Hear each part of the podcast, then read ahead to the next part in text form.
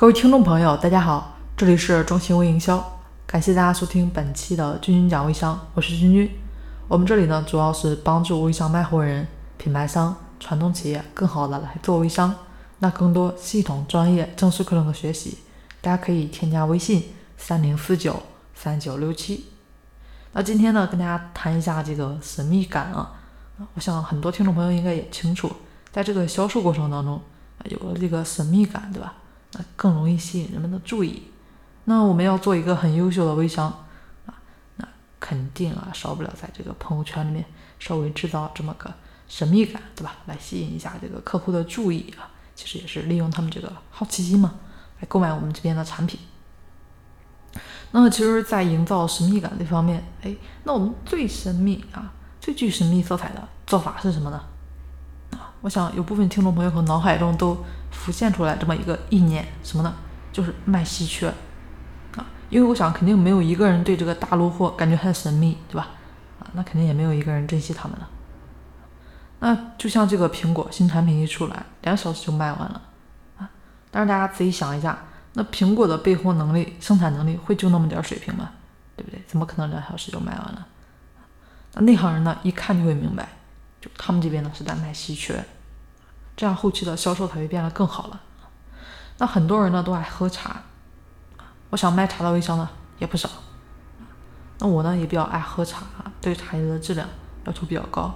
但是上个月啊，这边就是在朋友圈里面跟一个微商朋友买了两包。一开始呢，其实就是被他这边的朋友圈文案给吸引住了啊。什么文案呢？啊，他那个。海报啊，看起来也是很怎么说呢，很古香古色吧。上面有一行字啊，我印象非常深刻，说是从福建南部地区仅存的六棵千年茶树上采摘的茶啊，他这边一斤茶叶的价值十万元左右。那当时看到啊，就这么类似于这么一行字，然后一下子就感觉这茶肯定与众不同。那后来收到货之后呢，真的是一口一口的啊喝了下去。啊那根本原因就是对方这边呢，制造了这么一种稀缺的感觉。那另外一个我们可以采用的就是通过制造悬念。不知道大家还记不记得啊，在一零年的时候，世界杯期间呢，有个叫做这个保罗的啊这么个章鱼预测赛事的事情。我想肯定很多听众朋友啊都会说记得啊，但也有可能有一些不是特别感兴趣的，可能就可能。不太了解啊，虽然那一年那个世界杯吧在南非啊举办，但是德国人啊就用这么一条会预测的章鱼，然后把全世界人的这个目光啊基本上就全吸到这个德国去了。虽然说这个世界杯在这个南非啊，但是大家想一下，这个章鱼会预测吗？对吧？这也是全世界的疑问呢。正是因为这种疑问，这种好奇心，哎，让全世界的这个球迷啊。就为这个章鱼感觉很疯狂因为为什么？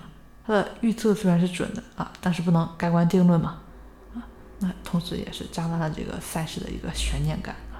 那同样的，我们说的这个制造悬念，这个悬念营销啊，在这个电影领域运用的也很多啊这里呢就不跟大家说了，大家应该也有很多很喜欢这个悬念的，对不对？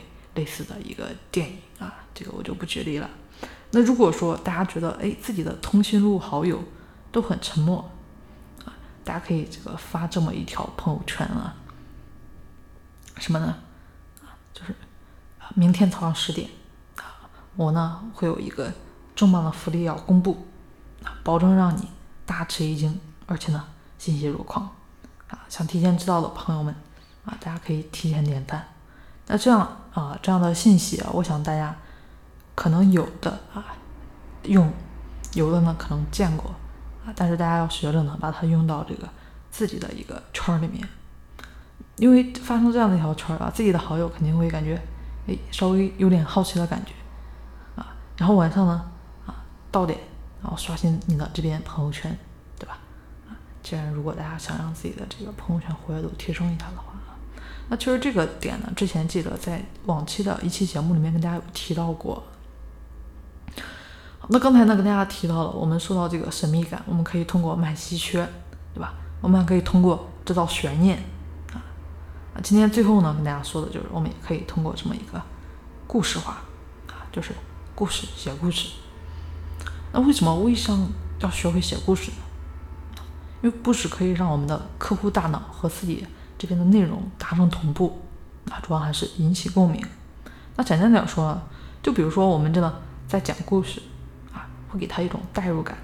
那你这边讲什么，客户都会信任。那其实，在这个大脑对吧，跟自己同步了的前提下，那是不是其实他们会感觉哎，就认同了自己这边的一切的概念？这一点啊，大家可以借借用一下这个。呃，德芙德芙巧克力啊，它这个名字啊，D O V E 啊，这个啊，咱不是说它的英文意思啊，这个鸽子和平鸽。那关键是这个本身啊，大家看到这个名字啊，就会感觉这个品牌的身世好像有点神秘感啊。那有人会说，这个他呢是这个一位父的父亲啊，对这个儿子这边的一个父爱。那有人说这个是一个小男孩啊对一个小女孩的一个爱恋，所以有这个啊 dove。到底是什么故事啊？其实并不重要啊，重要的是这个 d o v e，对吧？是 do l o m e 的一个缩写，就是表达爱意的一个很好的信物了。其实就是刚才跟大家说的这么一些故事啊，让这个德芙呢稍微也有一点这么神秘的感觉。那所以我们这边想要卖产品。一定要让自己的产品有一个神秘的故事啊！自己有人说那没有啊，就是这么一个产品，那很多产品刚开始其实就是一个产品，所以这个故事是写出来的。那微商呢？我们讲故事主要分两种，一种呢是人的啊，也就是人物故事了。那还有一种呢，就是这个产品的故事。那对自己产品自信的啊，没错，就讲这个产品的故事。那不自信的就讲这个人物故事了啊，当然这个不是说就只能选一个了，两者兼顾一下也是可以的。那人物故事的题材呢，我们可以说是这个创业的历程啊，可以是创业的历程，这个屌丝的逆袭啊，或者说这个啊炫富的记恨都等等吧。要是相对于讲自己的故事，我更建议呢大家多说说产品的故事啊，因为只有真正给这个客户提供有价值的产品。才能够得到客户啊的一个认可，然后你这边的这个品牌也才能真的达达成自己的想要的这么一个沉淀的效果啊。那其实我们现在这个移动电商的时代，说实话，获取成本啊，这个确实越来越高了。你这边想获得一个客户的一个成本逐年在上升啊，到明年肯定是更高了。那这边呢也要求我们这个产品故事肯定能在第一时间打动人。